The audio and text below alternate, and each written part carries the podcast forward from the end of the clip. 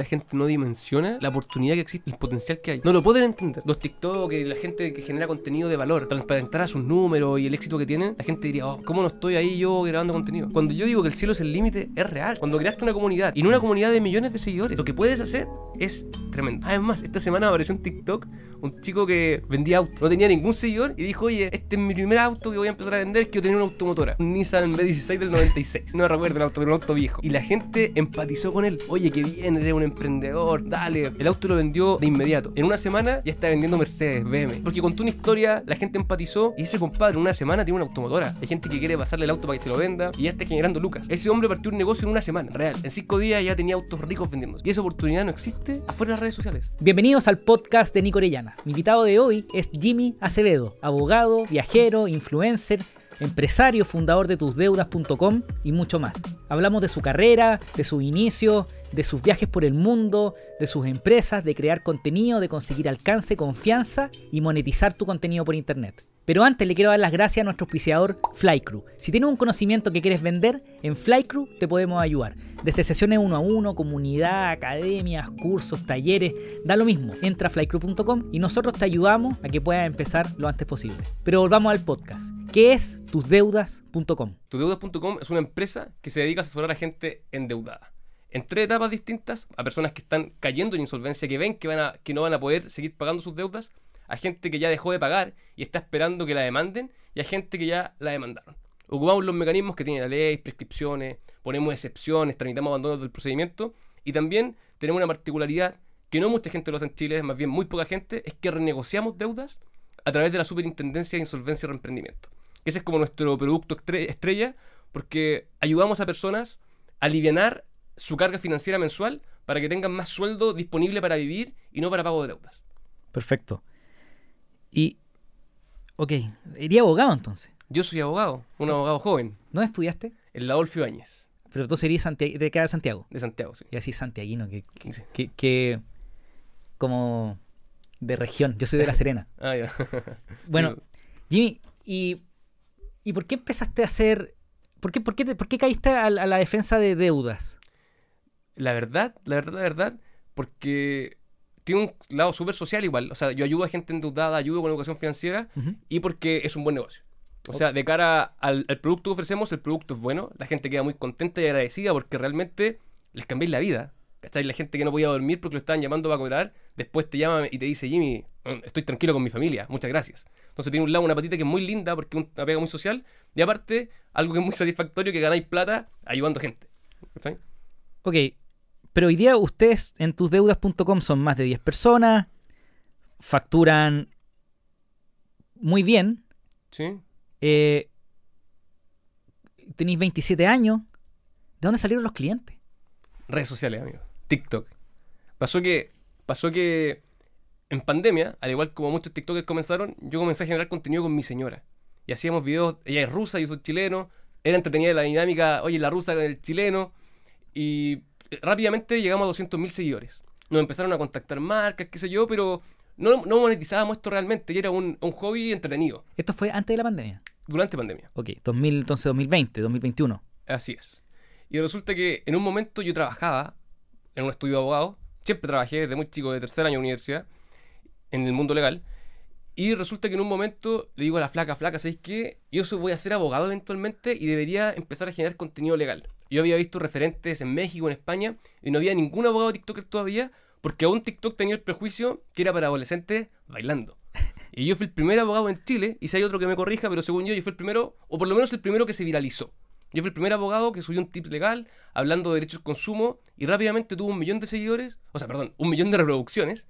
Y seguí posteando, fue muy viral, fue creciendo exponencialmente. Yo rápidamente tenía 200.000, 300.000 seguidores en redes sociales. Y dije, oh, aquí hay algo, aquí hay un nicho. Pero y eso fue...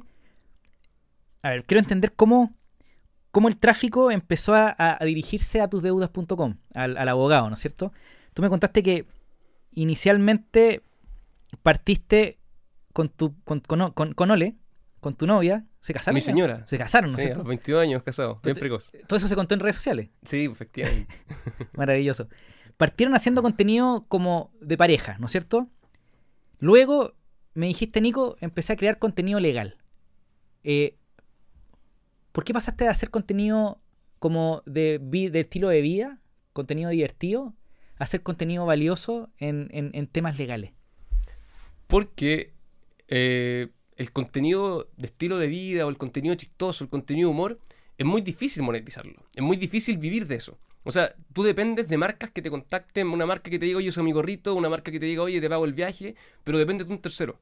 En cambio, si tú generas contenido de valor para ti, para tú vender lo que tú haces, dependes de ti y de nadie más que de ti mismo. Entonces es una cuestión que la gente no dimensiona el potencial que tiene, pero cuando tú lográis tener una audiencia y decir yo hago esto y te lo vendo y te contactan personas, el límite del cielo. Entonces ahí, ahí saltamos para allá. Me encanta porque el, lo conversábamos antes, pues, un- un- una empresa cuando, no sé, tenés, ponte 400, 500 mil seguidores, una empresa te va a pagar 500, 1000, 2000 dólares por, por reel, ¿no es cierto?, por contenido. Pero si tú pescáis ese mismo trabajo que le metí a crear piezas que son para otras marcas y las y tomáis ese tiempo y lo usáis para poder empujar tus propios productos, tenemos lo que te está pasando a ti. Sí. Ningú- ninguna empresa podría pagarme lo que a mí un reel legal me genera. Ninguna empresa. Entonces, a mí me, me genera tanta plata un reel legal, hablando de mi producto, que ninguna empresa podría pagarme eso. Está, está por sobre el precio del mercado, pero totalmente. Tú me decías que una, una pieza de contenido te da para qué, para trabajar tres meses. Sí, pues inicialmente yo hacía un video cada tres meses legales, legal porque colapsaban mis redes sociales. No tenía cómo responder. Ya, Si tenemos un abogado que está escuchando, o alguien que trabaja como en, en temas parecidos, ¿cuál es, ¿cuál es la figura que usáis? O sea, tú publicáis un contenido, luego la gente le pedís que te escriban en alguna parte, después esos prospectos los, los lleváis hacia... el- ¿Cómo es el proceso de contenido a monetización? Ok, yo, yo primero haría una distinción del tipo de contenido. Porque hay un contenido que es muy viral, pero que no es monetizable. Entonces hay un contenido que te sirve para posicionarte, para que sepan, oye, este es el abogado de TikTok, para crearte un nombre, pero que no te vaya a ganar una luca con ese contenido y lo que vaya a ganar es posicionamiento. Y yo partí, inexperto en esto, y yo generaba solamente con contenido que me posicionaba. Y la gente pensaba que yo era un abogado pro bono gratis y la gente me escribía para pedir ayuda legal, porque eso era lo que yo transmitía en mis redes sociales. Hmm. Entonces, pero en un momento eh, dije, vi un video del abogado Iván González y dijo, gran, gran colega, y saludos para el abogado Iván si nos está escuchando, dijo que eh, tení- tú tienes que decir lo, lo que vendes, cuánto cobras para que la gente sepa quién eres y que cobras por eso. ¿Cachai? Tenés que, tenés que mostrarle a la gente que tú eres un abogado que vende servicios. Porque tú decías, hay gente que da por hecho que, que tú vendes servicios. No, tú tienes que decirle a la gente que vende servicios. Y comencé a, publicitar productos en particular. Y fue una búsqueda, ok, constituyo empresas. Y publicité que constituía empresas. Y efectivamente me llegaba gente que le constituía empresas. Y, y pucha, tiene dificultades y beneficios ese, ese, ese producto, ese modelo de negocio. Y fui probando con distintos productos. Divorcio gente. En un comienzo, cuando estaba recién partiendo, lo que me llegaba yo lo recibía, ¿cachai? O sea, oye, ¿quiere cambiarse el nombre? Yo le cambio el nombre, ¿cachai? Lo que llegaba. Pero llega en un momento que te escribe tanta gente que tienes la necesidad de especializarte y decir, oye, yo me dedico a esto. No puedo dar a- abasto para todo. Y aparte porque yo no quería ser el abogado generalista que dijera, no, no, Jimmy es el abogado, porque el que es experto en nada, o sea, el que es, el que es experto en todo no es experto en nada. Y yo no quería dar esa impresión. ¿cachai? No, quería, no quería que la gente dijera, no, Jimmy te ayuda en cualquier cosa. Entonces hoy día yo estoy intentando hacerme un perfil que sea abogado de deudas, por una parte con tusdeudas.com, y también abogado de derecho del consumo con Reclama Bien. Ok, y, y claro, eso, eso es lo que es lo que llaman productivizar. Perfecto. armar que, que- que- esta oferta de, de agencia de servicio se convierte más en un producto que pueda escalar más rápido. ¿Sí o no? Efectivamente. Ya. Y seguir viajando. Y sigo viajando, sí. Eso. Ah, o sea, todo esto, plena pandemia, mi señora trabajaba en una empresa tradicional, exportación de fruta seca, una industria súper tradicional, súper conservadora, y yo, yo era independiente. No ganábamos tanta plata, nos hacíamos los dos un sueldito, pero los dos teletrabajábamos de lunes a viernes en nuestro departamento. Yo abría la ventana y veía el Cerro San Cristóbal y la Embajada de Estados Unidos. Y yo le decía, flaca, esto lo podríamos hacer perfectamente desde una playa paradisíaca en Colombia y abrir la ventana y ver una playa ¿Y, y ver la arena. y, dónde conociste a la Ole? La Ole se vino a estudiar a Chile. Se Ok. vino a estudiar de estos semestres de intercambio de seis meses. Se vino a estudiar a la Finisterra, a otra universidad. Sí. Y por una amiga en común coincidimos en un paseo a la playa. Y ahí ella Nació me vio y se enamoró de mí. Rápidamente. ¿Y, ¿y cómo? ¿Cómo se le ocurre empezar a generar contenido el estoy pensando en este contenido de alcance, ¿no es cierto? Este que te posicionó inicialmente. ¿Cómo llegáis a... ¿Cómo, cómo se le ocurre? Eh, un día pescáis el teléfono, grabáis algo. ¿Cómo, cómo, ¿Cómo es tu estreno en TikTok? Mira, es una historia bien bonita porque em, mi abuelo murió por COVID. Y yo siento que yo que me viralizara fue como el último legado de mi abuelo. Mi familia en ese tiempo estaba bien separada y teníamos un grupo de WhatsApp de la familia que estaba muerto. Ok. ¿Cachai? Y cuando mi abuelo muere, la familia se, se agrupa de nuevo y en plena pandemia no nos podíamos juntar. Y la forma de juntarnos o de compartir en la semana es que era, eh, hacíamos desafíos de TikTok el- y lo mandábamos al grupo WhatsApp. Onda el video viral, el trend, lo hacíamos y hacíamos competencia que él lo hacía mejor o más chistoso. Y un día con la Ola hicimos un video y siempre lo hacíamos en, en privado. Y un día lo dejamos en público. Y no teníamos ningún seguidor y nos vieron como 5.000 personas. Ok, claro, porque el, el- el TikTok, TikTok explotó en pandemia. po. Sí, Entonces lo entretenido era que mucha gente ocupaba la aplicación de TikTok para grabar cosas entretenidas. la ¿No es mayoría. cierto? Así partió. Yo, yo, yo miraba mis videos en TikTok los primeros y tengo videos con mi hija, así como con filtros, ¿cachai? Como haciendo tonteras. Y los tengo privados, obviamente. Así más o menos parte entonces. Efectivamente, entonces esas tonteras que hacíamos en privado y que quedaban en el grupo de WhatsApp de la familia, un día la dejamos pública. Fue como, oye, y gastemos qué pasa. Y tuvo 5.000 reproducciones. Que para mí hoy día 5.000 reproducciones no es tanto, pero para alguien que no tenía ningún seguidor muchísimo. y que me veían 200 personas que eran mis seguidores de Instagram, fue como, wow, esto tiene mucho alcance y tiene mucho potencial. Y ahí dijimos, ok, probemos. Y subimos un segundo video que era un, un versus Chile versus Rusia, cantando canciones como de reggaetón clásicas y quién se sabía más. Y a la ola, a mi señora le encanta el reggaetón y yo no me sabía ninguna. ¿Cachai? Entonces ganó Rusia y ahí el video se viralizó, lo publicaron en páginas de meme, tuvo como 200.000 reproducciones. Y yo dije como, ya, que te... Y ahí explotamos una pequeña explosión y llegamos como a 10.000 seguidores. Y yo dije, ya que te- tener 10.000 seguidores, siempre mi referencia fue el Estadio Nacional. Una parte importante del Estadio Nacional, ¿cachai? Un 20% que te Claro. esté mirando. Tenéis como el 70% del Movistar Arena. Efectivamente. Entonces, eh, pucha, ahí empezamos a, a viralizarnos un poquito. Y, cuando cachamos que a la gente le gustaba esta dinámica de Chile-Rusia, eso fue lo que prendió. Empezamos a explorar ese contenido, diferencia entre Chile y Rusia. Es verdad que los rusos en el colegio les enseñan a armar una K-47 y a los chilenos a fermentar un porotito. Hacíamos esas diferencias y se hicieron muy virales, muy, muy virales. Y no les da. Bueno, es que. Si partieron haciéndolo con la familia, eh, ¿no te da vergüenza? ¿No había síndrome del impostor o.? Pasaron dos cosas. Pasaron dos cosas. Primero, que partimos en pandemia. Entonces tú no veías a la cara a nadie. Este cuando termina la pandemia, ellos salgo y me empiezan a saludar. Oh, el esposo de la rusa. Ahí como que me dio cosita como dije, oye, ¿qué estuvimos haciendo?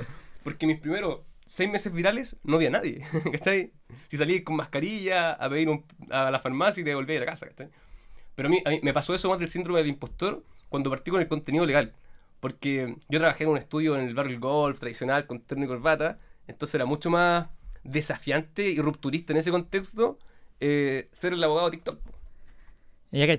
¿Y en, la- en el grupo de la familia estaba la familia de Oli también? No, solamente mi familia. Los chilenos. Sí. ¿Y, y qué dicen tu, tu familia sobre todo este viaje? O sea, todo este de crear contenido, de que se hayáis viralizado, ¿se sienten parte o, o como que se ríen? ¿Qué, qué- les pasa por la cabeza? Es que ¿sabéis qué pasa? Que fue, es tan explosivo con TikTok. eh, o sea, a los que se han viralizado es una cuestión que pegaste y pegaste. O sea, en mi caso no fue como una, una carrera que partía poquito. Yo en dos semanas tenía 300.000 seguidores. ¿Cachai? Entonces, eh, les gustó, les gustó. Donde mis primas chicas me piden saludos para Alianza, ¿cachai? Entonces, igual es como. Ha, ha sido una dinámica súper entretenida. Siempre me han apoyado. eh, no me miran raro si estoy hablando a la cámara. Que igual es algo raro. Estáis en una mesa y estáis hablando en un teléfono, en una caja, ¿cachai? Claro. Entonces, en verdad, en ese sentido, la familia siempre nos, nos apoyó y nos entendió en nuestra, en nuestra locura, que igual es rupturista por, un- por una familia tradicional. Claro, porque, ok, cumpliste el sueño de ser abogado, que yo creo que para cualquier familia, papá, mamá, qué orgullo, ¿no es cierto? Sí. ¿Qué hace tu hijo? Es abogado. Pero ahora tenía un abogado TikToker. Efectivamente. No, es influencer o creador de contenido. ¿Tu mamá entiende lo que así, weón? Sí, mi mamá es mi secretaria. Trabaja contigo. Mi mamá es mi secretaria y trabaja conmigo. Maravilloso. Entonces, eh, es increíble porque fue toda, toda su vida mamá y pucha, ya estando más grande se separó y quedó sola. Pues quedó, oye, fui toda mi vida mamá, mis hijos se fueron del, se, Del nido. Se fueron del nido y yo quedé sola acá en el aire. Y afortunadamente cuando eso pasó, a mí me estaba comenzando a ir bien. Y digo comenzando porque cuando yo le pagaba el sueldo, le pagaba un gran porcentaje de mis ingresos. ¿Cachai? Y, Y pucha, y la puedo ayudar, entonces yo siento que ella igual está agradecida de las redes sociales. Eh, A mí, a mí las redes sociales. Nico, me cambiaron la vida. A mí las redes sociales, hoy día yo vivo en las redes sociales y a mí las redes sociales me cambiaron la vida. Pandemia y, y- y deciden empezar a viajar. Me imagino que después de la pandemia, cuando se levantan las restricciones, cuando se acabe el COVID, tú decís, oye, mi amor, vámonos a la India. Efectivamente, no, partimos un poquito más conservadores. Yo siempre hablé de Colombia. ¿Por qué? Porque Colombia estaba cerca y de testeo, Colombia yo hice toda la averiguación, hospedaje, comida, turistear, actividades. Y para, para nuestro ingreso y para los ingresos de Chile es un país barato. Y tú lo que hiciste ahí fue, cuando empezaste el viaje, perdón, antes de que te fuera a Colombia, yo, yo viví un año en Colombia, así que lo conozco maravillosamente, perfecto. Eh, tenía ahí- ¿cómo, te, ¿Cómo financiabas ese viaje? ¿O cómo, cómo de qué vivíais? Ah, ya. Yo, o sea, mi señora trabajaba en una pega tradicional y recibía su sueldo todos los meses, que igual era cierta seguridad en la incertidumbre del emprendedor TikToker que Y- está armando un boliche. Y estaba remoto. Y estaba remoto. Le pedían ir un día de la semana, pero nunca iba. Ok. Entonces era 100% remoto prácticamente. Entonces cuando partió el viaje negociaron eso para que ella se pudiera ir viajando. Ella firmó un anexo y le dieron teletrabajo por un año. Em, y yo teletrabajaba al 100%, igual tenía el desafío con mis clientes de, oye, ¿y qué va a pasar cuando los clientes vean que estoy viajando? Y tú, me- y tú estabas ahí en la etapa de, de recibo cualquier tipo de tema legal y yo lo resuelvo. Efectivamente. Y eh, eh, ya me estaba enfocando, esto fue hace un año y medio atrás casi, ya me estaba enfocando más en deudas. Ya deudas me estaba gustando más, me estaba moviendo la aguja, y, pero aún no, aún seguía recibiendo muchas cosas. Ok, Y ahí parte el viaje, te vas a Colombia. me voy a Colombia. Ya, me voy sin ahorros a Colombia. ¿Cachai? Porque la gente me pregunta, ¿cuánto tienes que ahorrar? Y yo le digo, viejo, si tú eres capaz de generarte un sueldo como nómada digital, teletrabajando un, no, un par de horas, trabajando en la semana y pudiendo disfrutar el fin de semana, y sabéis que a fin de mes te va a llegar ese ingreso, puedes vivir en cualquier parte del mundo que te alcance con ese ingreso. Entonces yo hice mi planificación y averigué Colombia. Vi las ciudades que hay, lo- los costos de, de- en trayecto de avión o bus entre las ciudades.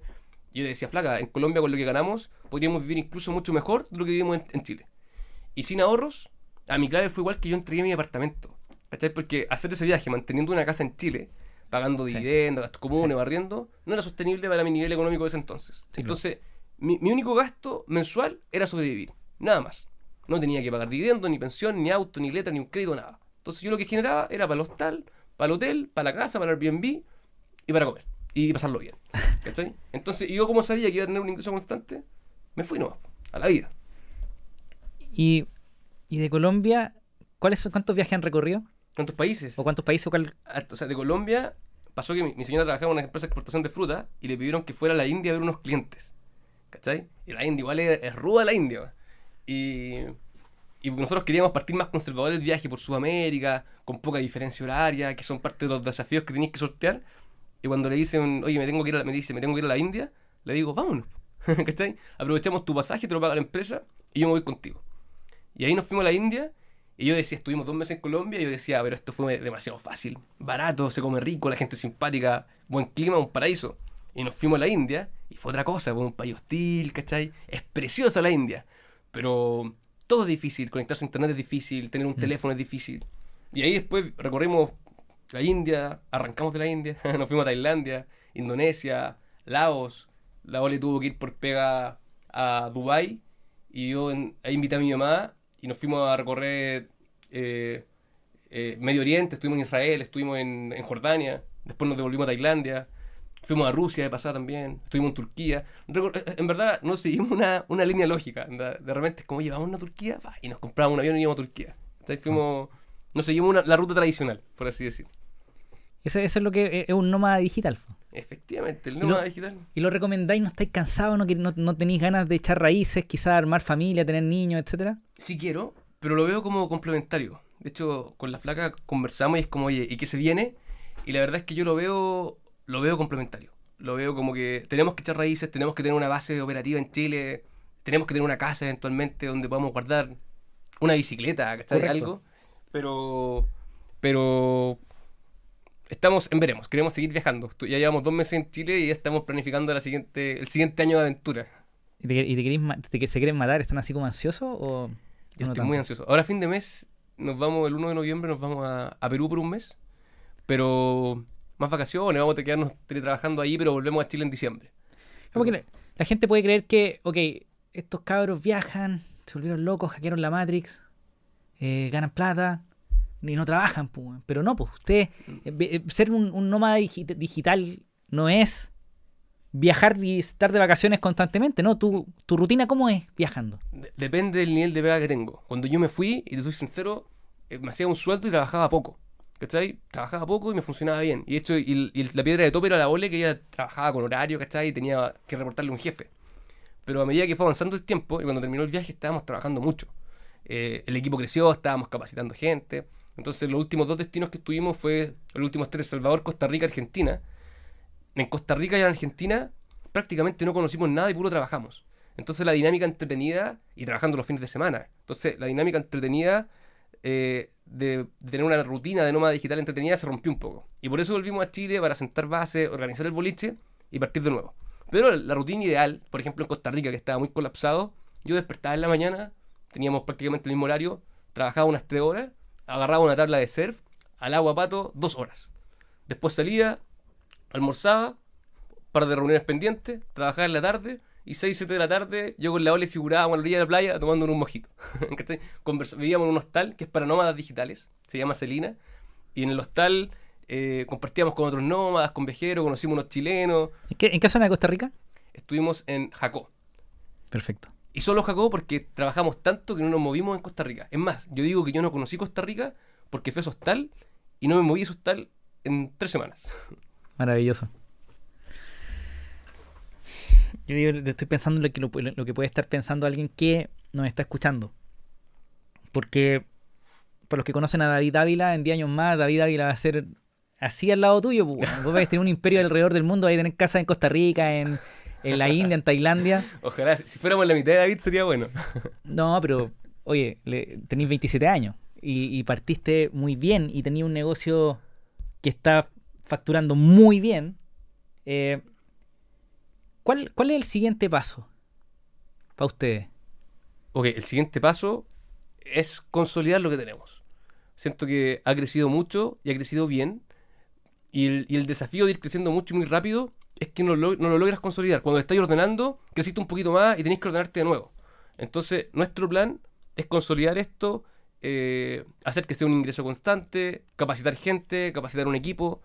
Y, está- y estamos en eso. Onda, mi plan, eh, tenemos metas súper desafiantes para el 2024. Pero la principal meta para mí sería consolidar esto, que sea una empresa sólida, una empresa seria, que, que ya lo es, pero puede estar tranquilo y que cada vez dependa, o sea, hoy día ya no depende de mí, ¿cachai? Yo a, a tusdeudas.com, eh, yo creo que soy el que menos trabaja en tusdeudas.com. Yo me preocupo de que todo esté funcionando, pero en el, día a día de la operación no estoy tan metido.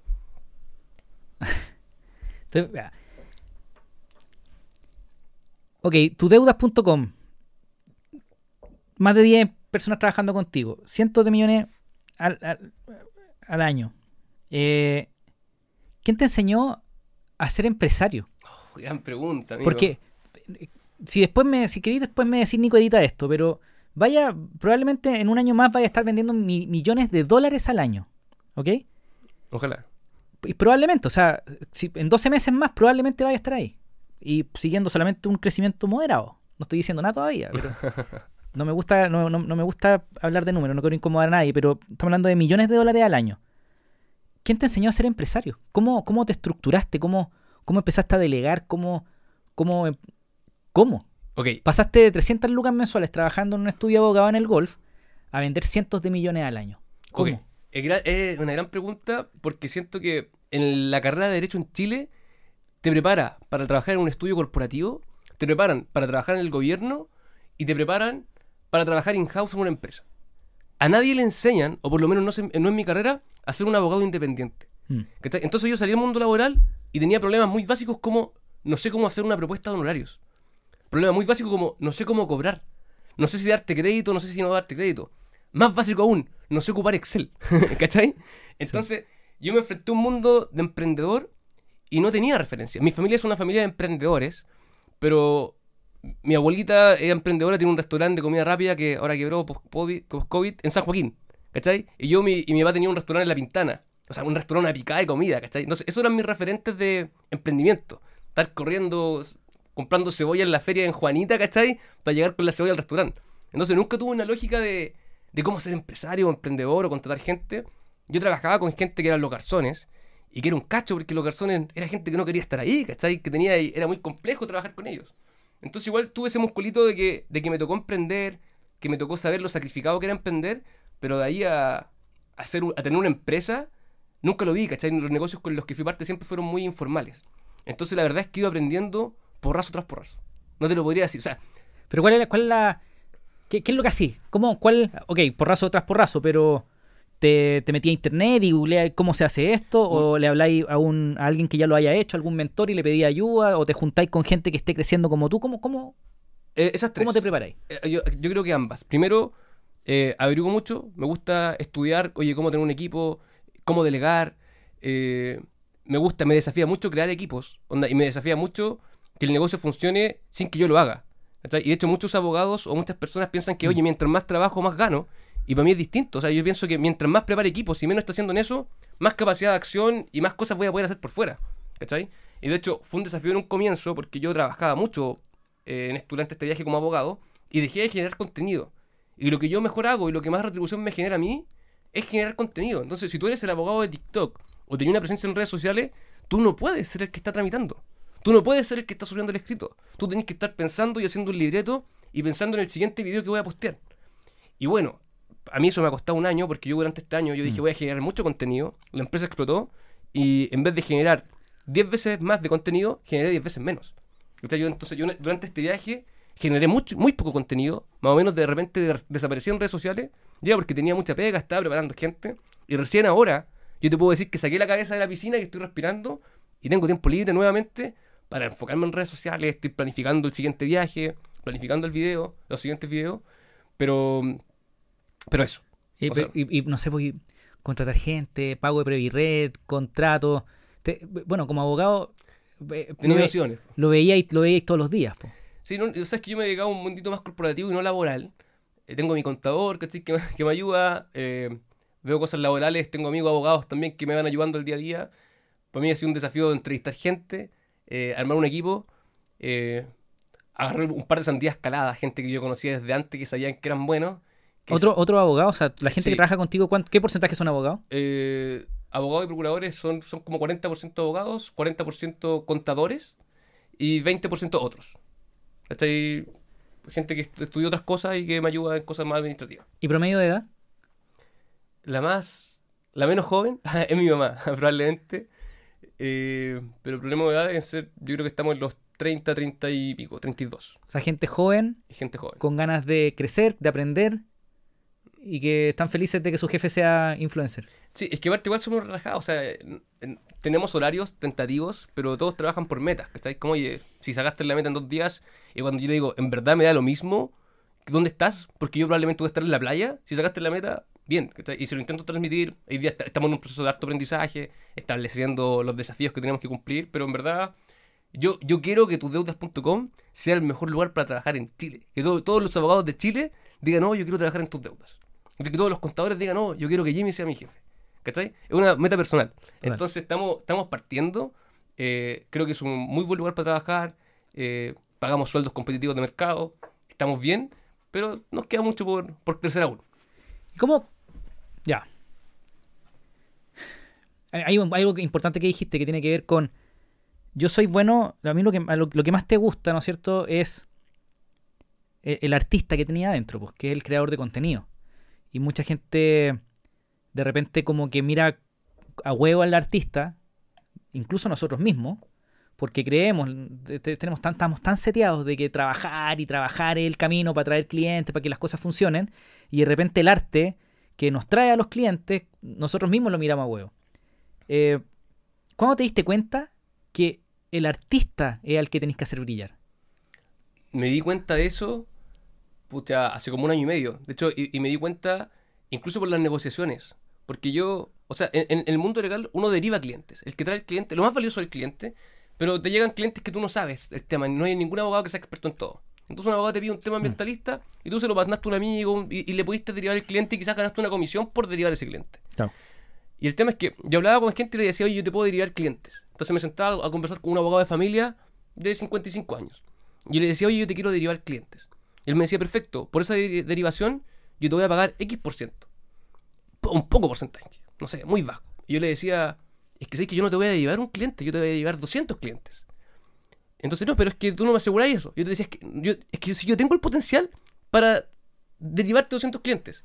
Igual me pasaba que yo no sabía si realmente iba a hacer un video y iban a llegar los 200 clientes, ¿cachai? Claro. Pero entonces no, no, no, no, no- sabía si mi valor era real. Entonces, en muchas situaciones, me vi en negociaciones donde yo tenía que decir, oye, efectivamente yo soy capaz de levantar esos clientes. Pero no tenía cómo validarlo porque aún no lo hacía. ¿cachai? Porque me habían llegado clientes, pero no lo había logrado monetizar. Entonces, muchas, en muchas negociaciones, eh, arrugué. ¿Cachai? No, no demostré lo que realmente era. Pero al final del día me di cuenta que el que tiene el cliente es el que, el que mueve el negocio. ¿cachai? Entonces lo que yo hago de traer clientes tiene mucho valor. Y, me, y fue un proceso. De hecho, también yo antes de, antes de irme a viajar por el mundo y antes de renunciar, yo llamé por teléfono sin conocer al abogado Iván González. ¿Cachai? Y le dije, don Iván, usted, un-". porque yo no tenía referencia en referente en TikTok, ¿cachai? O sea, Sí. y aparte los abogados que están en TikTok son abogados más adultos, Claro. con todo respeto, don Iván. Don Iván, Don Iván. Don Iván. Lo, lo matamos. Lo matamos. Debe estar pescando. Probablemente. Entonces, son abogados más adultos que tenían por lo menos experiencia. Ah, no, and- perdón, and- andaba de, de viaje, en Río parece. Ah, en Río de Novio. puso. Juntando matri puntos. Sí, eso puso, sí, sí, su historia. Un, un reel que subió. El tema es que eh, yo, yo, aparte de no tener experiencia en un negocio, tampoco tenía experiencia siendo abogado. Entonces el desafío era doble. Porque el abogado que tiene 40 años y que quizás no se dedicaba a redes sociales, tenía que expandir su modelo de negocio, hacerlo más grande. Yo no tenía experiencia en nada cuando salí. Yo movía papel en un estudio de abogados pituco. Es- esa era mi pega. Sí. ¿Cachai? Entonces fue. Yo imagino, yo imagino, mira, hay dos opciones. Si nos está escuchando un abogado de 50 años, Mm. o nos dejó de escuchar hace mucho rato, Mm. o le está explotando la cabeza. Como, chucha, yo estoy igual. ¿No es cierto? Sí, probablemente. Ya. Mira, hay una, hay un, yo sigo a un gallo que me gusta mucho, que se llama Dave Ramsey. ¿Ok? ¿Los cacháis? ¿No? Uf, te lo voy a mandar después. Dave Ramsey eh, hace, es experto en finanzas personales y tiene una cuestión que se llama Ramsey Solutions y vende como 300 millones de dólares al año. ¿Ok? y hace justamente lo que tú me decís. Él es una personalidad en internet, debe tener, tiene millones de seguidores y cuando, no sé, alguien tiene problemas de deudas, cómo renegociar su casa, si se va a comprar un auto o no, eh, cómo construir patrimonio, cómo hacerse, no rico, pero cómo construir patrimonio para que tu vejez esté bien, eh, uno escucha a Ramsey. Y Ramsey es, es el referente de finanzas y, temas de deuda en Estados Unidos. Y él tiene un cuento que se llama Ramsey Solutions, en donde básicamente él está hablando de deudas, por ejemplo, renegociación, y él dice, ok, y los llaman, lo llaman a un programa. Tiene un podcast donde la gente llama para preguntarle cosas. Entonces, él responde la pregunta que le hizo la persona y luego los, les dice, entra a, a Dave, a, a ramseysolutions.com slash deuda y habla con uno de nuestros expertos y nosotros te ayudamos. Y yo le escuchaba cuál era su modelo de negocio. Su modelo de negocio era derivar a gran escala. Entonces, claro, a él no, no hay ninguna persona en el mundo que diga que él no es capaz de mandar prospectos. po. Efectivamente. Entonces, claro, el artista, el Jimmy, es capaz de mover audiencias y tomar esa audiencia y apuntarla donde tú queráis. E- Esa es como tu lógica, ¿no? Sí, efectivamente. Pero, o sea, no lo puedo apuntar donde yo quiera. Si tú me decís que mañana que venda zapatillas de fútbol, no, supuesto. te las voy a vender, ¿cachai? Pero en el mundo legal pasan dos cosas.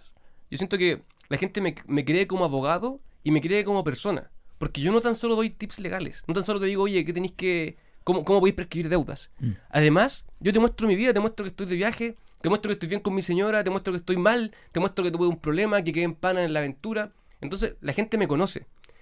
Entonces, yo siento que eso es lo que yo transmito. Yo transmito confianza. Porque la pega del abogado es una pega de mucha confianza. Porque tú, el abogado te va, a hablar, te va te va a hablar un idioma que tú no conoces. Mm.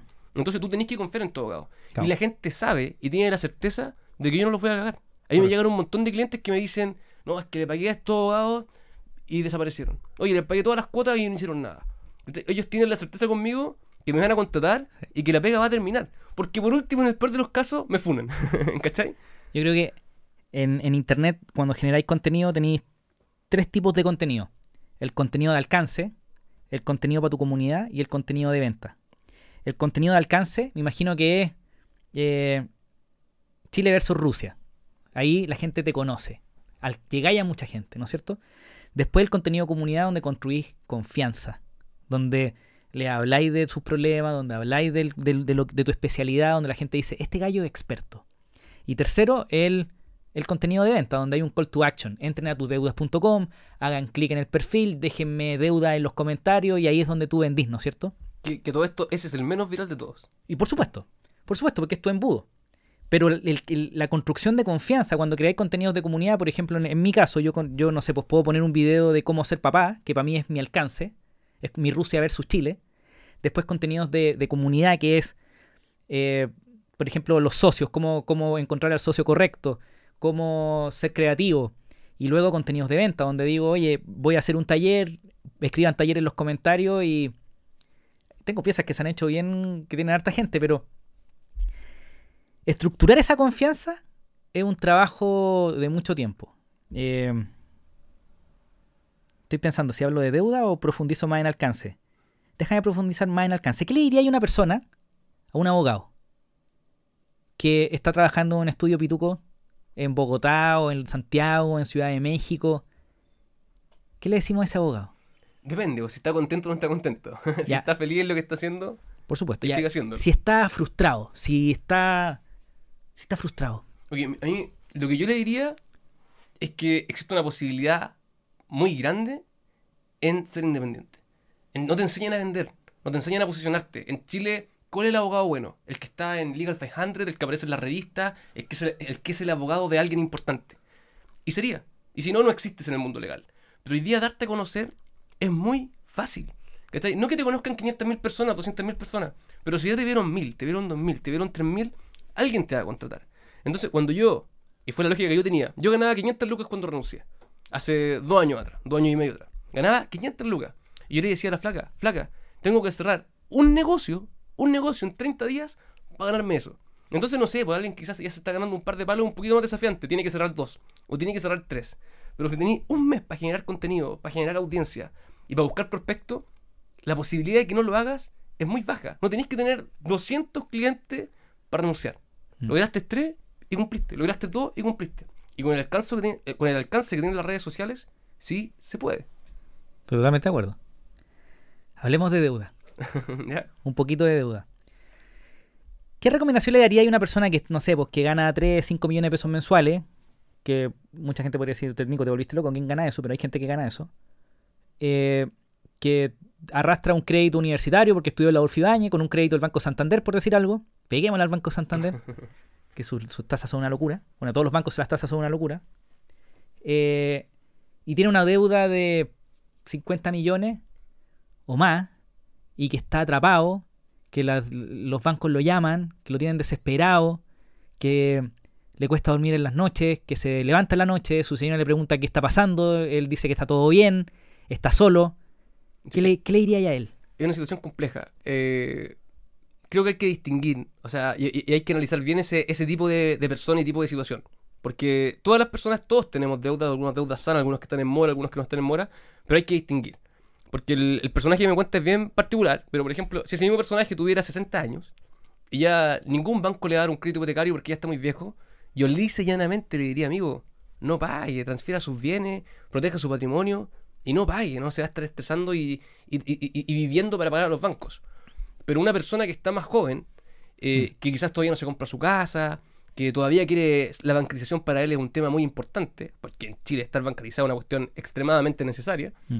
Eh, hay que ser más cuidadoso con la decisión que se va, que se va a tomar. Entonces yo no te podría decir, con los datos que me diste, no te podría decir que podría ser el cliente, ¿cachai? Tendríamos que preguntarle más. La gran el- la respuesta siempre es legal, depende. hay que distinguir. Ya, pero mira, miremos a alguien de 60, que tú me decís, Nico, si tienes 60 y no, no- quizás no te estreses tanto y ve, ve una opción quizás de prescribir deuda o de que muera, que Efectivamente. muera la deuda. Sí. Si tenéis 40 años y estáis en una etapa en la vida donde es importante estar bancarizado, eh, tenemos un- una opción. Ok, el señor de 40 años que es importante estar bancarizado y después tenía el cabro de 20 años. ¿Qué le diría al cabro de 20 años que está, que está enterrado en deuda? 25 años que se enterró en deuda. Mira, quizás al de 20 y 40 le diría algo parecido. Porque Ok. el de 20 y 40 está en, en una etapa crítica. El de 20 se quiere comprar su auto, se quiere ir solo, ¿cachai? Yo tengo, tuve un cliente muy bueno que a los 20 ganó plata, se endeudó mucho eh, y perdió todo. Tenía un departamento, lo tuvo que rematar para pagar deuda. Y la vuelta larga es que fi- finalmente a los 30 años, de hecho fue uno de nuestros primeros clientes, eh, le prescribimos las deudas y después le, revis- le revisamos la escritura pública de su crédito hipotecario. Entonces fue un- le dimos la historia completita. Y, se puede, pero la vuelta es larga. Entonces, eh, dejar de pagar las deudas siempre es peligroso. Yo tramito prescripciones, tramito abandono del procedimiento. Pero siempre, aunque un abogado te diga, no, si vaya a quedar sindicom, sí, vaya a quedar sindicom, pero igual vaya a estar en una lista negra invisible que te va a castigar. Sin a coffee. Sin a coffee. Efectivamente. Que es una cuestión que no sé en qué línea se mueve. Anticonstitucional. Sí. anticonstitucional, pero sigue ahí. Efectivamente. Entonces, eh, vaya, vaya a existir, vaya a estar manchado.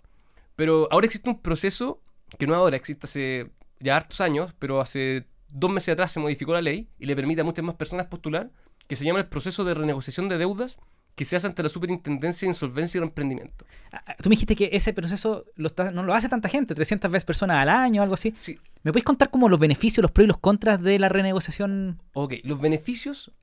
eh, Primero, efectivamente, este proceso lo tramita muy poca gente en Chile y no porque es muy complejo, muy técnico. Los abogados lo quieren hacer, pero se lo rechazan porque es difícil. Los contadores lo quieren hacer, pero le faltan conocimientos legales. Entonces, no hay mucha gente que lo hace. Y a todo esto, para la gente que lo está viendo y cree que es una buena opción, este proceso es gratis. Lo pueden hacer sin patrocinio abogado y pueden ir solito a la superintendencia. Entonces, a quien lo necesite y no puede pagar por abogados o no puede pagar por los servicios de tus deudas, vayan solos porque el proceso es bueno, es muy bueno. Entonces, ¿cuáles son los beneficios de este proceso? Los beneficios de este proceso es, uno, que para postular tienes que tener tres meses de mora. Que quiere decir que no pagas tu deuda por tres meses. Después el proceso dura tres, cuatro meses más. Ahí ya llevas seis meses que no tienes que pagar deuda. Y después uno negocia y te dan tres meses de gracia. Por tanto, estáis nueve meses sin pagar deudas. O sea, dejaste de pagar tus deudas y recién al mes 10 tenéis que pagar de nuevo. Entonces, un compadre que gana 2 millones y paga 2 millones de pesos en deudas, porque esos son nuestros tipos de clientes, gente que paga todo su sueldo en deuda, incluso más porque la señora la ayuda, ¿cachai? De- tú le decís, vaya a estar 9 meses sin pagar, y al tipo le días los ojos y te dicen, ¿dónde firmo? Y eso es real, depende de la mora que tengan, porque tenemos clientes que llegan que ya dejaron de pagar hace 5 meses. Entonces, compadre, tú vayas a estar 4, 5, 6 meses nomás sin pagar, pero vaya a estar un tiempo sin pagar. Otra cosa buena que tiene es que lo que busca es que las personas no paguen nunca más del 60% de sus ingresos en deudas. Entonces, la persona que gana un millón de pesos, máximo, va a pagar 600 mil pesos. Esto es una negociación. Tú te sentás en, un- en una mesa, en un Zoom, con todos tus acreedores y decís, ¿sabéis que Juanito gana un millón y puede pagar 600 lucas máximo? A ti Banco Estado te va a dar 100, a ti Banco Santander 200, a ti hipotecario no te voy a tocar, te voy a pagar el hipotecario completito. Mantengamos condiciones. Entonces, eso es lo que se hace, se renegocia. Y por supuesto que se sienta el máximo, pero tenemos acuerdos que logramos el 15%, el 20%. ¿Cachai?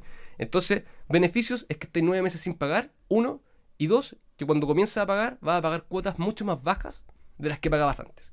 Y eso es un hecho. Y los casos de éxito que tenemos, y, y todos los casos que tenemos son de éxito, algunos más buenos, algunos menos buenos, son todos buenos, em, son increíbles. Yo le muestro los casos de éxito a las personas y dicen, no, ¿dónde firmo? Pero igual en la reunión y en la asesoría inicial, al tiro les contamos qué es lo malo del proceso. Mm. Porque el proceso es muy bueno y ante situaciones extraordinarias tenéis que tomar decisiones extraordinarias, difíciles. Entonces, si estáis en un proceso de deuda, se tiene que evaluar. Pero tiene contras. Entre los contras que nosotros decimos, el primero es que si nunca has estado moroso, te van a llamar hasta por los codos para cobrarte. Hmm. Y quizás la gente puede decir, ah, pero que te llamen, ¿qué tiene de terrible? No, esa llamada a la gente les quita el sueño. Mm. ¿Cachai? A la gente endeudada que lo llama, que lo están llamando, eh, su nivel de estrés se levanta y nosotros tratamos con clientes muy estresados y muy asustados. Entonces, como tienes que estar en mora tres meses por ley para postular, te van a llamar hasta por los codos y te vas a estresar. Segundo, y a mi criterio, lo más malo es que el banco te va a decir, perfecto, págame ese crédito que tenías de 10 millones en 120 cuotas de X monto, de 80 lucas. ¿Cachai? En 120 cuotas de 80 lucas. Y, el cliente que estaba pagando cuotas de 400. Pero te va a decir, tú me estás reconociendo, reconociendo que estás insolvente, por tanto, tus tarjetas de crédito, tu línea de crédito, va a pasar todo a ser un crédito consumo y los productos que tenías van a dejar de existir. ¿Cachai? Y, eh, y es un tema, porque pucha, es rico tener una tarjeta de crédito porque te sirve incluso hasta para pagar Netflix, ¿cachai? Entonces, desbancarizarte en ese sentido es fuerte. El banco te desbancariza, pero y también te genera historial para ir con otro banco. O sea, si va a otro banco, el banco va a saber que tú entraste en esa situación. Mira, se supone que por ley no, no se debiera informar ni siquiera como un cliente que renegoció. Debería quedar como alguien que tuvo una mala pasada, repactó y siguió pagando. Eso es ahora, pero fue con la última modificación, entonces no sé cómo, cómo va a pasar. Esto está muy, muy reciente. Pero eh, solamente se cierran los productos de las, de, las, de las deudas que ingresaron al proceso. O las tarjetas que ingresaron al proceso. Por ley deben ingresar todas tus deudas. por ley deben ingresar todas tus deudas. Pero em, se- hay algunas formas de dejar algunas tarjetas afuera que nunca te las van a cerrar. O sea, igual podríais salvar ciertos productos para, para nunca desbancarizarte completo. Ok. Y me, genera, me generará problemas, no sé, me puedo comprar una casa, ok, renegocié 100, 100 cuotas, o- o me organicé, estoy bien. ¿Puedo ir a pedir un crédito para comprarme un departamento en 5 años más? Eh, eso, en cinco años más, probablemente sí. Si tú me decís, oye, voy a salir del proceso a pedir un crédito hipotecario, yo te diría, no, flaco, no anda, si estáis entrando a este proceso es porque estáis arrastrando un problema de insolvencia e incluso sin renegociar, nadie te daría un crédito hipotecario. Ok. ¿Cachai? Porque venís con un problema de insolvencia. Pero si llegas a un buen acuerdo, ese acuerdo lo pagas bien, tenías un buen ingreso y es más, ese ingreso sube un poco y tenéis más lucas disponibles pa- que disponibles para ti, no para pagar deuda, lo más probable es que sí te den un crédito hipotecario, porque el negocio de los bancos es dar crédito al final del día. Entonces hay que analizar caso a caso, porque si un cliente ganaba 2 millones de pesos en deuda, logramos un acuerdo por 500 lucas y le quedó un millón y medio libre, lo paga, tiene un- una pyme y le genera, no sé, 500 lucas extra, y lo paga bien el acuerdo que logramos, en 5 años va a ser un cliente extremadamente atractivo para los bancos. Pero el mismo cliente, no llegamos a un tan buen acuerdo y le quedan un par de lucas libres y no lo paga. Te cocinaste, ¿cachai? Nadie te va a dar un, un crédito.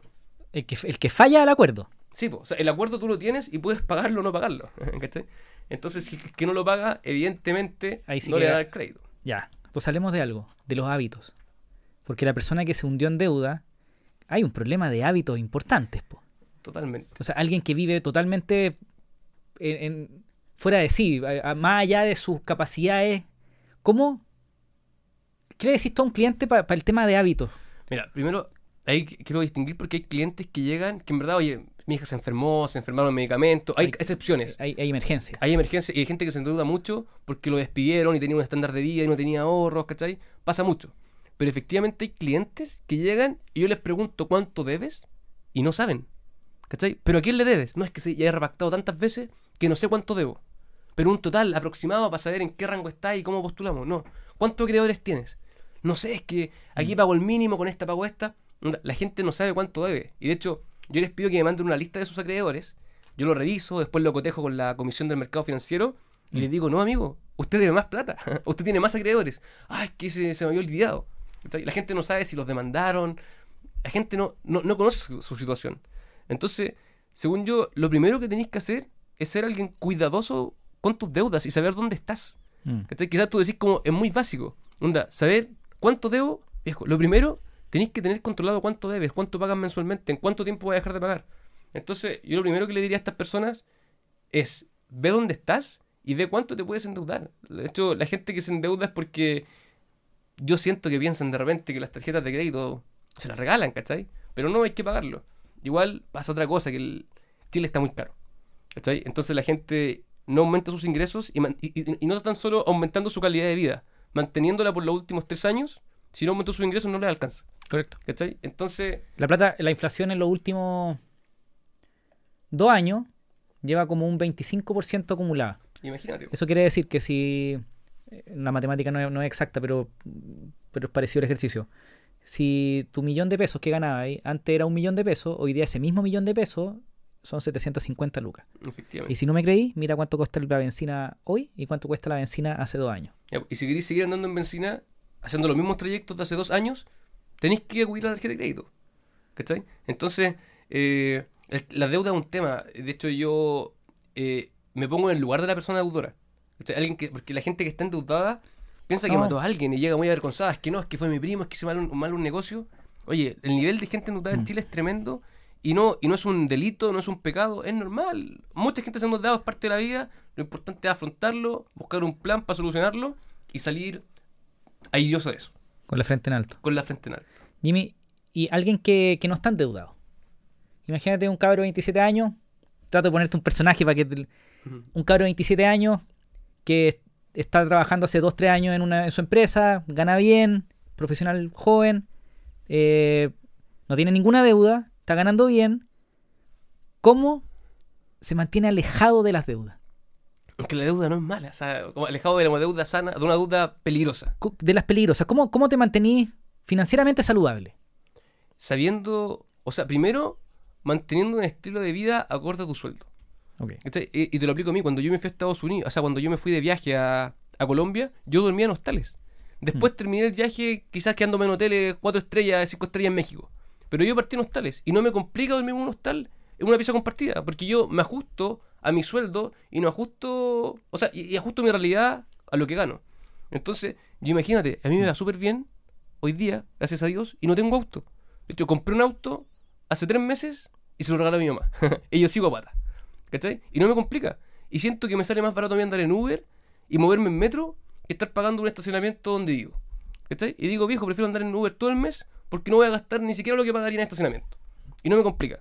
Entonces, eh, yo soy un caso excepcional, pero yo a mí me da lo mismo andar con la bolera de marca, comprarme un auto de lujo o hacer. Yo gasto en lo que me gusta gastar nomás, ¿cachai? Entonces, según yo, si no te quieres endeudar, ajusta tu calidad de vida y tu estilo de vida a lo que estés ganando. Y si querís tener un estilo de vida mejor, proyectate, emprende, busca cómo generar más recursos y después gasta. El problema es que las somos demasiado ansiosos y comenzamos a gastar y a vivir en un estilo de vida que no podemos costear. ¿Cachai? ¿Hay, ¿Hay excepciones? Vaya que sí, el compadre que llegó sin pega, contingencia, el hijo que se enfermó, contingencia. Y eso es más que entendible. Pero el cabro que se endeudó por comprarse un Mercedes del año, ¿cachai? Y paga el 50% de su ingreso en la cuota del auto, Con Forus. con Forus, que va- vaya que negociamos con Forus, sí, con Forus siempre está en la- al otro lado de la mesa. Yo creo que eso es un error. Ok, entonces, estilo de vida. ¿Cuál es la deuda buena? Ah, una deuda controlada, pedirte un hipotecario, ¿cachai? Un, un, un tenía, no sé, un departamento de inversión. Buenísimo. Yo con mi señor tenemos dos departamentos de inversión. Casi se nos pagan solo porque las tasas están muy altas. Igual, igual la peor deuda. La que no podéis pagar. Ok. La que no podéis- Si tú te endeudaste o la deuda que, te- que pediste una deuda para pagar otra deuda. Cuando ya estáis pidiendo un crédito Ok. para pagar otro crédito, ahí está el cáncer ramificado por todas partes. ¿cachai? Dime si estáis de acuerdo, pero cuando tú pedí un crédito para pagar otro crédito, para mí es, es como tomar un problema, esconderlo, patearlo y meterlo en otra bolsa. Totalmente. Y, y lo peor, sentir que hiciste algo. Bueno, Lo logré. soy, Cumplí. un, soy un, un rey de las finanzas personales. Bueno, organicé mis deudas. No, eso es grosso error. Eh, ok, pero ya la persona que nos está escuchando, porque estoy seguro que va a haber alguien, más de uno, y, y de verdad les mando un abrazo porque no es fácil, yo estaba endudado. Eh, ¿Cuál sería el, el camino cuando tenía una, una deuda mala? Eh, ¿Cómo salgo de esa espiral? Ok, es difícil, requiere mucha planificación A nivel de hábitos, pues. a nivel de hábito. Ah, ya. A nivel de hábito, o sea, lo primero tenéis que planificar. Tenéis que ajustar eh, tus gastos, obviamente, ajustar tu estilo de vida. Si tenéis que vender un auto, hay que venderlo y tenéis que tomar decisiones difíciles. Mm. Porque, ¿qué pasa? Eh, la gente, con el afán de no caer en DICOM, porque lo llegó una, una llamada de cobranza, te vamos a quitar el auto, empieza a repactar deudas, empieza a pagar una deuda con otra tarjeta de crédito. Y lo único que hacen, como tú dices, es esconder un problema. Y yo lo asimilo a una, nueva- a una bola de nieve. Tenía un problema que de este porte, y cuando empiezas a repactar, la bola de nieve comienza a crecer. Y la bola de, de- nieve aún no se te revienta en tu cara, pero empieza a crecer. Pagaste el mínimo, el mínimo de la tarjeta de crédito, la bola de nieve crece. Lo tenéis controlado, pero está creciendo. Oye, pediste un crédito que lo tenéis que empezar a pagar en tres meses más para pagar esta y tenéis margen de error. Lo único que estás haciendo es hacer crecer esa bola de nieve y no es la estrategia correcta, porque cuando esa bola de nieve se revienta, lo único que lograste fue aplazar un par de meses un problema, pero el problema que era de 10 millones, hoy día es de 40. Entonces, la cantidad de gente que se sienta conmigo y me dice, no, si yo debía 5 millones y repacté, repacté, repacté, y hoy día debo 30, es muchísima. Entonces, es importante que la gente tome la decisión y empiece a planificar, no cuando la bola de nieve ya está gigante, cuando ellos ven y proyectan y dicen, ¿sabéis qué? El estilo de vida que yo estoy llevando no me va a alcanzar. Oye, ¿sabéis qué? El estilo de vida que tengo no es compatible con mis ingresos. Tengo que tomar medidas. Y es difícil, requiere planificación, requiere sangre fría, requiere hacer sacrificios, ¿cachai? Disminuir el estilo de vida que estés llevando. llevando. Entonces, no es fácil. ¿Y, la- y los créditos y los créditos automotrices? Forus. Forum. Eh, es un ejemplo. Forum, perdón. Sí, forum. Sí, perdón. forum. Forus, nada que ver. Oye, Sí. perdón, Forus. Los, los- los Forus Ah, es que estamos- son- no queremos tener conflicto ahí de interés, Forus. los- no, los chicos de Forus, si no me equivoco, son los dueños de, de marcas deportivas, de zapatos. Forus. Ah, sí, Hashpabi. Sí, claro, ¿no. No, todo bien con Forus, son clientes de Welcome. Perdón, Forus. No, No, Forum. Forum, y, y- y todo bien con Forum. Si Forum es un lugar donde conseguís plata para comprarte tu auto, pero. eh, ok, el auto es como el símbolo de estatus. Sí. Para la gente joven, especialmente. Es como. Y a todo esto, yo me compré un tremendo Jeep cuando tenía 30 años, pero y lo, bueno es que lo pagué cash. Yo nunca Ya. me compré un auto con, con cuotas.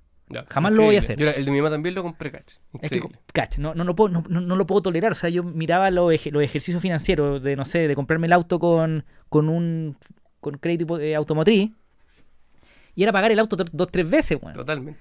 Eh, entonces no, yo dije, no, voy a juntar la plata. Y cuando me compré el Jeep, el un Jeep Wrangler del 2014, estuve 6, 8 meses juntando plata. Hasta que junté, no sé, eran 15 palos. Los junté, pa. Y fui y me compré el Jeep. Así se compran las cosas, bajo mi punto de vista. Yo quiero lo mismo. Ahora, si te metiste en un, en un crédito automotriz, ¿qué riesgos tiene? O sea, es que cuando tú te metes en un crédito automotriz, el auto está prendado. Entonces el auto es tuyo, pero no es tan tuyo. Probablemente tiene prohibición de enajenar, es decir, no lo podéis vender. Entonces, el auto no es tuyo hasta que no pagaste la última cuota. Y si tú lo dejas de pagar, el, el acreedor prendario, en este caso Forum, por ejemplo, va y te lo quita rápidamente. ¿Cachai? Entonces, el auto nunca es realmente tuyo. ¿Y las tasas? Las tasas, o sea, dependen, no sé cómo estarán las tasas de los créditos automotrices, pero yo igual coticé porque hace poquito compré un auto a mi mamá, a mi mamá, y para mí era una locura. Yo dije, "Oye, yo no voy a comprar un crédito automotriz porque efectivamente lo terminéis pagando tres veces. Ok, y el cabro que se mete en el auto. ¿Cuánto la, la cuota en... ¿Cuánto te debería gastar en un auto? No sé, es que ¿sabéis qué pasa? Por ejemplo, yo tengo O un amigo... no te compré el auto nomás, no sabes, weón. Es que depende de cada persona, no, no te podéis meter en el bolsillo ajeno. Por ejemplo, yo tengo un amigo que le gustan los relojes, y le gustan No. los relojes caros. No, no, obvio Sí. que no nos metemos en el bolsillo ajeno. Obvio que no nos metemos en el Sí. bolsillo ajeno. Si queréis podrirte en el infierno endeudado es tu fucking problema. Totalmente. No me voy a meter en tu bolsillo. Pero estamos hablando de gente que no quiere caer ahí. Estamos. Es que, es que depende, según yo, del sueldo que tenéis disponible. Porque si tu, tu sueldo, o sea, tu auto es una necesidad, ve Ok. cómo compras un auto que cubra tus necesidades. Depende. Siempre hay que distinguir. O sea, si Entiendo. alguien se gana, gana, tiene el- vive, vive con los papás. ¿Cachai? Oye, vivís con tus papás. Y lo único que tenéis que pagar, te dan comida, te dan hospedaje. Lo único que tenéis que pagar es el auto. Compadre, cómprate el auto, filo, ya. Lo podéis pagar. Pero si tenéis dos hijos, pagáis colegio, pagáis dividendo, pagáis un arriendo, qué sé yo, no te, y, y tenéis un sueldo limitado, no podías, aunque te el crédito, ir a comprarte el auto tus sueños, ¿cachai? Tiene que ver con prioridades y, y también hay, hay una cuestión ahí de, de cierto ánimo de, de, fanfarronear. Efectivamente, tu auto habla en tu nivel de éxito, ¿cachai? O sea, mientras vayas a jugar fútbol y el que llega con el mejor autito a la cancha, probablemente, probablemente es el que está mejor. ¿Cachai? Grosso error, pues, grosso error. Si lo más probable es que lo esté pagando en 36 cuotas y termine renegociando conmigo. ¿Cachai? Total. Entonces, según yo, tiene que ver con ese paradigma y con las expectativas que tiene cada uno. Pero yo lo entiendo. Yo hay gente que entiendo que eso le da validez. Al, eh, al igual al amigo que le da el reloj porque tiene historia y un reloj caro. Te da validez, te gusta, es tu hobby. Por ejemplo, yo, yo pienso en mis gustos caros. Eh, me compré un dron. Eso, eh, eh, el último tiempo fui y me compré dos drones porque choqué el primero. Y lo choqué y el día siguiente fui y me compré otro porque me gustaba. Y son bichos caros. Pero tú tenías un buen hábito. ¿Mm? ¿Por qué tenías un buen hábito? Porque tus gustos no son tan gustos. Tú estás generando contenido con eso. Totalmente. Eh, son herramientas que estáis comprando. Entonces mezclaste tus gustos con herramientas para ganar plata. Y, y sabéis que y eso, eso está casi textual en este libro que todos los, los sus propios jefes recomiendan, que es Padre Rico, Padre Pobre. Compra cosas, y esa es la diferencia entre los bienes activos y los pasivos. Compra cosas que no sean un gasto, ¿cachai? Porque efectivamente habla de pasivos, la gente habla como un pasivo como una deuda, y él dice, oye, los pasivos son incluso activos, un auto que te genera gasto. Entonces yo Que saca plata todos los meses de tu bolsillo. Efectivamente, entonces yo siempre pienso, quiero comprar cosas que no me van a sacar plata. Quiero comprar cosas que van a generar. que me van a generar plata. Y, y- y en esta etapa de mi vida esa es mi parada. Quizás eventualmente me voy a comprar un auto rico, probablemente. Hoy día no, no me calienta nada tener un auto bacán. Y, y de hecho, y me podría endeudar y comprar un auto a toda raja. Pero ¿para qué quiero un auto a toda raja si no me sumaría valor? Lo tendría estacionado, ¿cachai? Total. Entonces, eh, hoy día mi política es tener gastos que, o sea, tener cosas que no sean un gasto adicional. Y hoy día mis gastos son viajar y afortunadamente tengo el lujo de poder decir que mis viajes también los monetizo. ¿Cachai? Hoy día tengo proyectos súper ambiciosos para el próximo año que me van a significar harto gasto, pero también espero monetizarlos. ¿Cachai? Entonces, eh, yo tendría ese, ese parámetro, tener gastos que te, están, te van a estar desangrando, mm, sería cuidadoso con eso. Tú decís, ok, para no caer en deudas, tratar de mantener un estilo de vida acorde con, con- tu realidad. Y, y y yo soy emprendedor y este programa lo escuchan emprendedores. Si queréis crecer tu estilo de vida, es posible, pero no con deuda. Generando más, ganando más, emprendiendo, buscando ideas. Oye, me voy a armar un- una página para que la gente pueda venir y renegociar sus deudas, tuteuda.com. Rápidamente, en menos de un año, estáis facturando cientos de millones. Y probablemente en 12 meses más vaya a estar facturando miles de millones.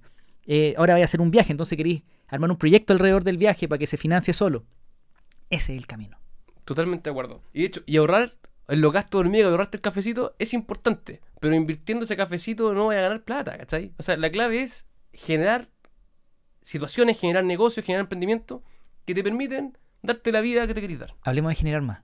¿Ya? Creador de contenido. Imagínate un creador de contenido de 100.000 seguidores. ¿Mm? Da lo mismo como llegó a 100.000 seguidores. Porque normalmente todos parten con alcance, ¿no es cierto? Chile versus Rusia.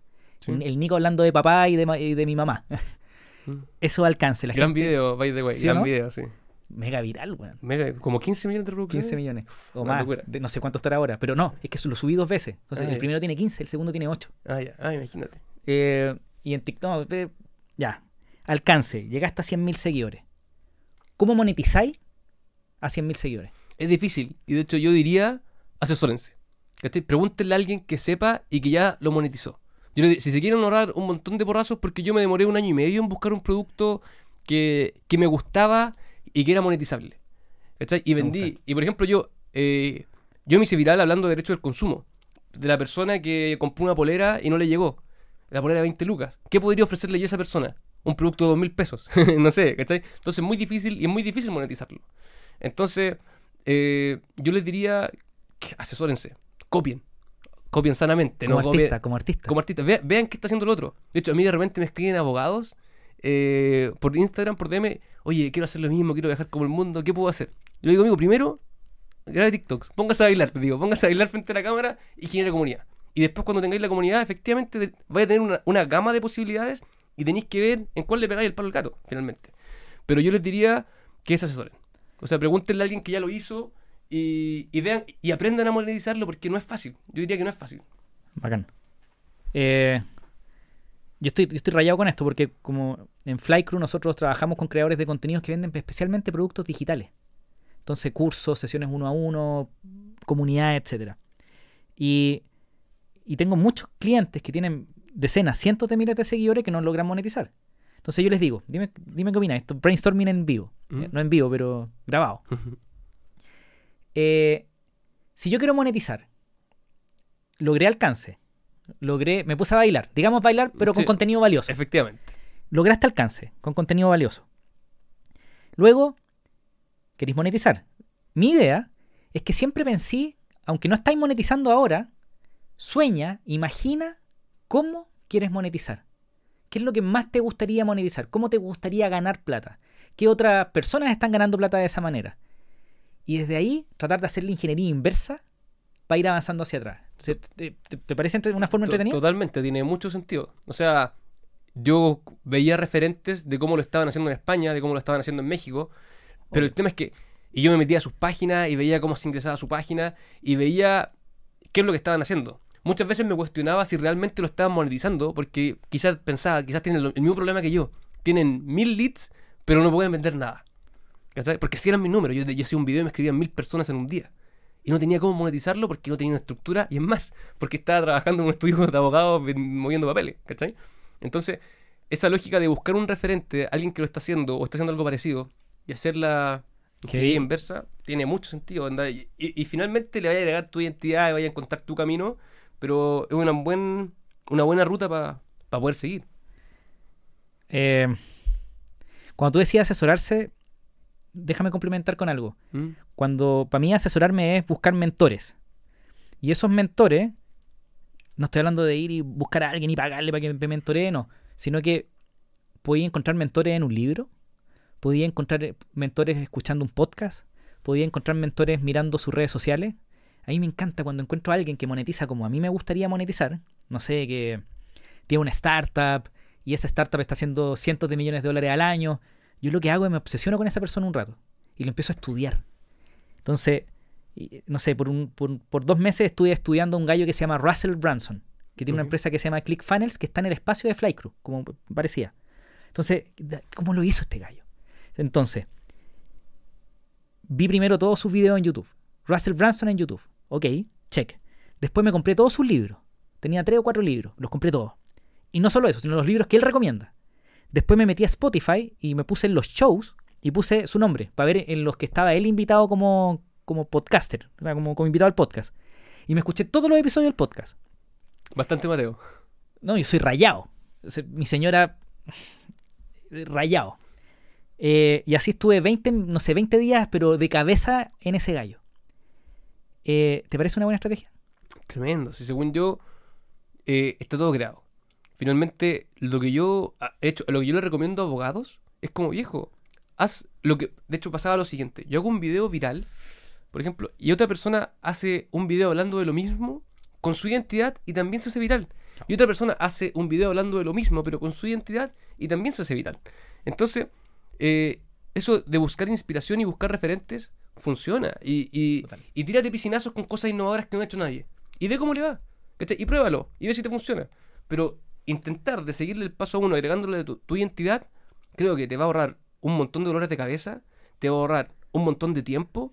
Y lo más probable es que te vaya bien. Yo siempre digo, Sí. en la feria todos venden fruta. Y todos venden. Sí. En la feria todos venden manzana. Y todos venden manzana. Entonces no tenéis que descubrir la rueda, ¿cachai? No estoy hablando, quizás eres más ambicioso y querés tener el próximo unicornio. Probablemente tenéis que hacer cosas que nunca nadie haya hecho o hacer una modificación muy grande. Pero si queréis prestar servicios por redes sociales y estar tranquilo, compadre, no tenéis que descubrir nada y no tienes que hacer nada que hasta el momento nadie haya hecho. Mira, el, el- tú dijiste algo muy importante. Yo puedo copiar algo, le pongo mi identidad y, se con- y, y es algo nuevo, es algo único, porque tu identidad no la podéis reemplazar. O sea, es irreplicable. Somos, Totalmente. todos los seres humanos somos totalmente diferentes, ¿no es cierto? Sí.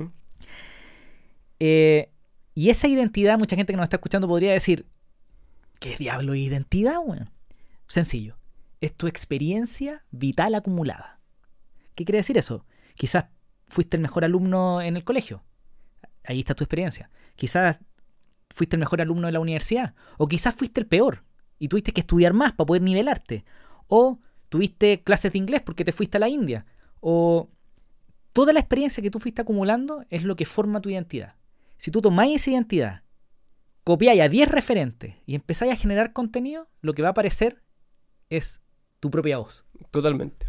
Totalmente. Y, y- y nadie podría decir. O sea, y la, y la gente que conoce a los demás va a decir, ah, tiene un poquito de este referente. Ah, tiene un poquito de este otro. Pero el resultado final va a ser algo único e, e incopiable. Alguien decía, Wilson Misner, un autor, decía algo como, si le copiáis a uno, es plagio. Si le copiáis a 10, es inspiración, es investigación. ¿Estáis de acuerdo? Totalmente. Totalmente. Ok. Uf. Para mí la, la, la posibilidad es de explotar los contenidos en las redes sociales para monetizar es una oportunidad que yo nunca había visto. Yo estoy casi como de vuelta en los 2007, cuando empezó la web 2.0 y tú podías hacer una página web y forrarte. El problema del 2007, que yo me acuerdo de los fundadores de Corner Shop en ese tiempo estaban empezando Nidich, que era una, una aplicación que no funcionó, y e- era que el 2007, para poder aprovechar la tecnología, esta oportunidad que estaba levantándose con la web 2.0, es que tú tenías que ser computín. Tenías que escribir código. Porque no existía Typeform, porque no existían capturas, eh, capturadores de leads, no existía, no existía HubSpot, no existía Flycrew, no existía nada de eso. Entonces la única forma de aprovechar la oportunidad de la web 2.0, apalancado de los blogs, de Twitter, etcétera, era creando el código, que era una lata. Había que ser computín. Eh, pero hoy día es la misma oportunidad. Podéis vender productos digitales, pero en vez de tener que saber hacer código, tú podías ocupar herramientas existentes. Y te podías apalancar de los medios. Y podéis publicar un video y te podías hacer viral. Y si te hacís viral, llega la gente. Que luego que construís confianza, luego vendí. Estoy rayado. Es que, es que yo creo, Nico, que la gente no dimensiona la oportunidad que existe. La gente no dimensiona el potencial que hay. O sea, la gente no lo dimensiona. La gente no. Yo creo que no lo logran, no lo pueden entender. Yo creo que si la gente, los TikTok, y la gente que genera contenido de valor, transparentara sus números y el éxito que tienen, la gente diría, oh, ¿cómo no estoy ahí yo grabando contenido? Porque la, la oportunidad. Cuando yo digo que el cielo es el límite, es real. Si la- cuando creaste una comunidad, y no una comunidad de millones de seguidores, o sea, la, la, la- la oportunidad de, de lo que puedes hacer es tremendo. Además, esta semana apareció en TikTok un chico que vendía autos. No sé si te apareció. No tenía ningún seguidor y dijo, oye, este es mi primer auto que voy a empezar a vender, quiero tener una automotora. Vendiendo un Nissan B16 del 96. ¿Cachai? No recuerdo el auto, pero un auto viejo. Y la gente empatizó con él.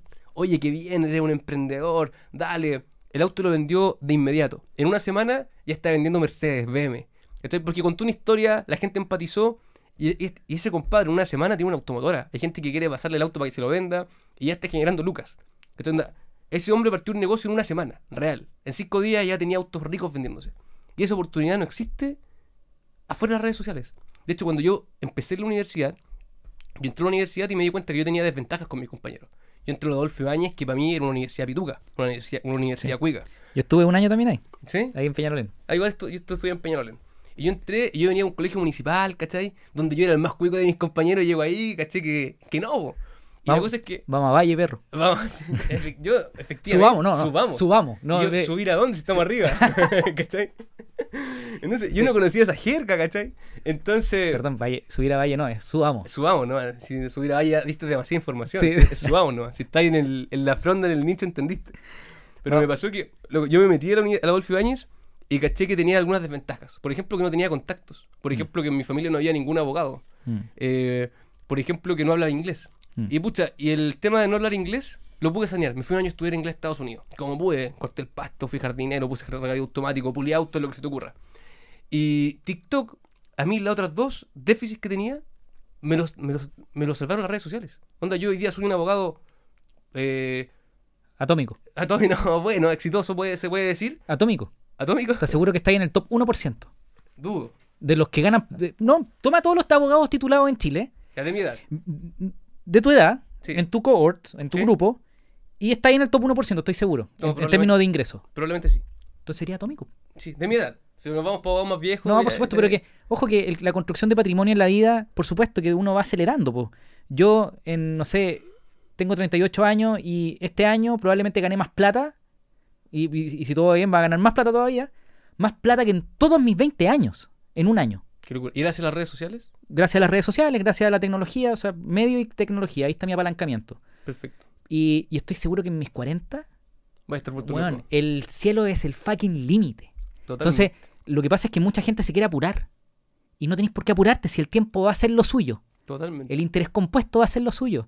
El, la experiencia vital acumulada va a ser lo suyo. Eh, ah, te interrumpí. Eh, contacto. Ah, inglés. Ah, sí, o sea, el.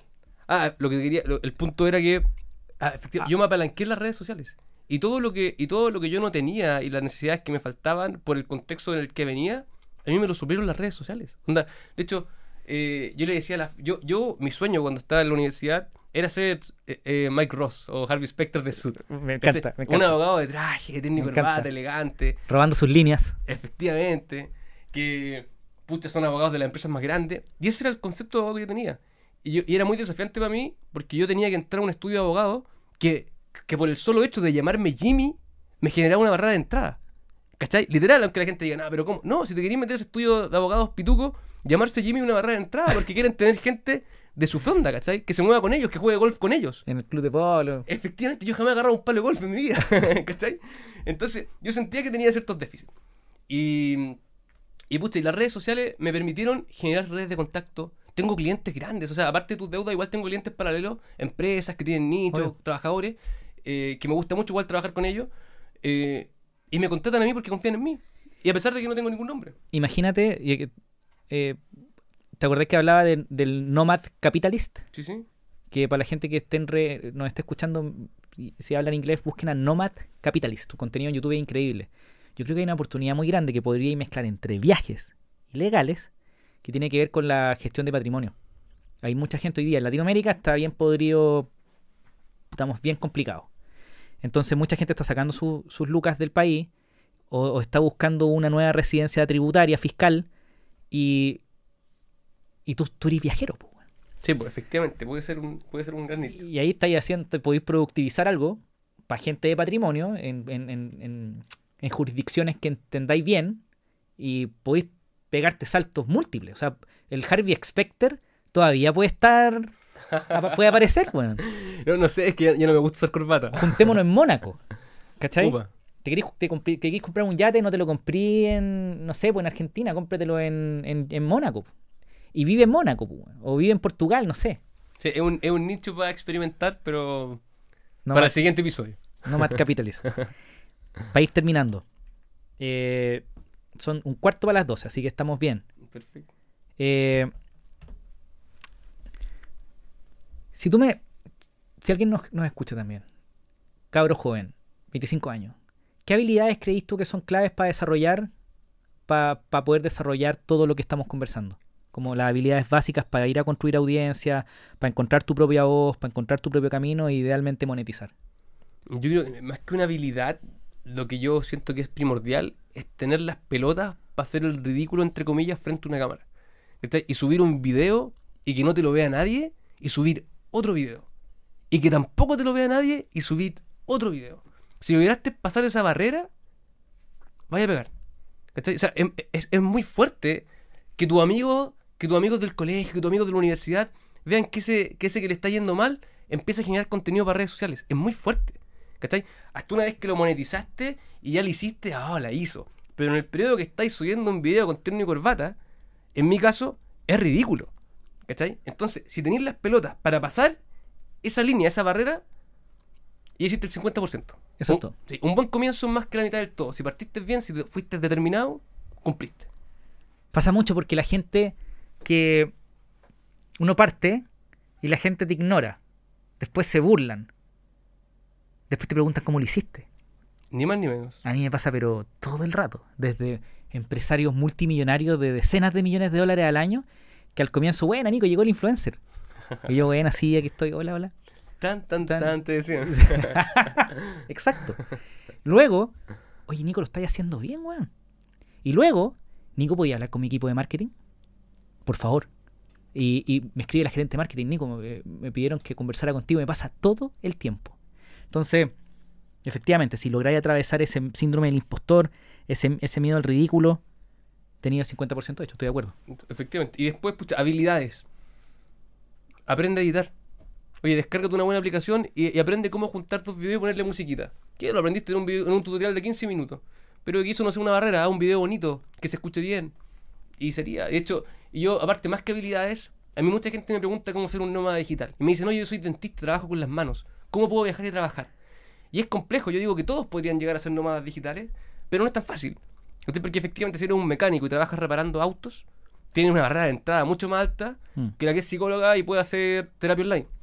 ¿Cachai? O quien, el que es programador que puede programar de cualquier parte del mundo. Entonces, finalmente yo creo que el que quiere busca el modo y el que no presenta excusas. Y si tú quieres, viejo, tenés que cambiar tu forma de vivir la vida. O sea, busca con todas las oportunidades que estamos hablando. Hoy día hay oportunidades. Hay mucho mercado todavía por agarrar. Entonces, si tú crees, si tú quieres y quieres lograr eso, busca el modo de hacerlo. Sí. Yo veo plata flotando en el aire. Mi señora me dice, "Vos te volviste, te volviste loco, weón". Bueno, el, el detalle, el ejemplo que decís tú, el, hay un mecánico español, que no sé, no, no es mecánico, pero, o quizás sí, pero él es, es especialista en detailing. ¿Ok? Detailing. Y alguien me escribió hace mucho tiempo y me dijo, Nico, va a venir este gallo español a Chile, podría entrevistarlo en el podcast. Y yo le dije, puta, bueno, si me, me- le mandé mi WhatsApp, dile si me lo podéis presentar, feliz, me encantaría conversar con él. No pasó nada, pero me metí a ver al, al, al, deta- al experto en, en detallar los autos, que es, es- limpiarlos muy bien, pulirlos y dejarlos como nuevos. Y el gallo tenía 500.000 seguidores. Ok. ¿Y por qué es tan famoso? El gallo se armó una escuela de detailing y tiene una academia online donde le enseña a gente la habilidad de hacer detailing para que lo puedan hacer en sus propias ciudades y barrios.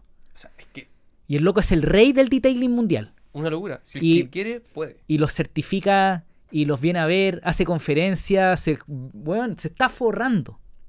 Entonces, y, te- y tengo otro ejemplo. Cirujano, tengo un cliente en Flycrew que es cirujano dentista, si no me equivoco, y hace curso online de para sus colegas. Y también se está forrando. Entonces, sí. O sea, el, el que quiere busca el modo. Eso, el que quiere busca el modo de hacerlo. Jimmy, algo que no hayamos conversado que queráis contarnos. Algo que no haya conversado. Eh, ah, no, contar que mi estilo de vida, como soy joven, de repente es aspiracional. El cabro que viaja por el mundo trabajando. Y muchas veces en mis redes sociales a mí me comentaban y me decían, ah, no, pues que seguro de quién es hijo. Oye, o no, pero que con la tarjeta de crédito del papá, cualquiera, eso, con la tarjeta de crédito del papá, me lo comentan un montón en mis reels o en mis TikTok cuando cuento, muestro el computador en Indonesia, ¿cachai? En una playa paradisíaca. Y, y me genera mucho conflicto porque hay gente que piensa que para lograr cosas tenéis que nacer en una plataforma distinta. Y es real, nacer en una plataforma más arriba te da muchas más herramientas, te hace fácil el camino. Pero todos pueden. Pero todos pueden. Y, y el cielo es el límite. Así que a los que nos están escuchando, a la gente joven, a los abogados que están recién saliendo, trabajen en lo que quieran. Si quieren trabajar en estudios corporativos, trabajen. Pero en mi punto de vista, yo hoy día no me imagino estar con traje y corbata, ¿cachai? Hasta las 10 de la noche No. para que otro loco se haga rico. No. Total. Hoy día existen otras posibilidades. Me encanta. Solo voy a complementar. Si partiste un peldaño más abajo y no, no tenías el, el privilegio que, que tiene otro, la forma de romperla es aceptar rápidamente que está ahí abajo y que tenéis que nivelarte. Y nivélate. Ni más ni menos. Y ya. Sin, y ya. Porque reclamar no te va a llevar donde queréis llegar. Jimmy, muchas gracias por estar conmigo. Nico, gracias por la invitación. Adiós. Si te gustó el episodio, por favor ayúdame a que el mensaje de vivir de lo que amamos llegue a más personas. Compártelo con un amigo, déjame 5 estrellas en Spotify, suscríbete en YouTube, déjame un comentario o simplemente toma el link del episodio y compártelo en tu red social favorita. Muchas gracias a todo mi equipo que me ayuda a tener el tiempo para hacer este episodio. Muchas gracias a ustedes por escucharlo. Adiós.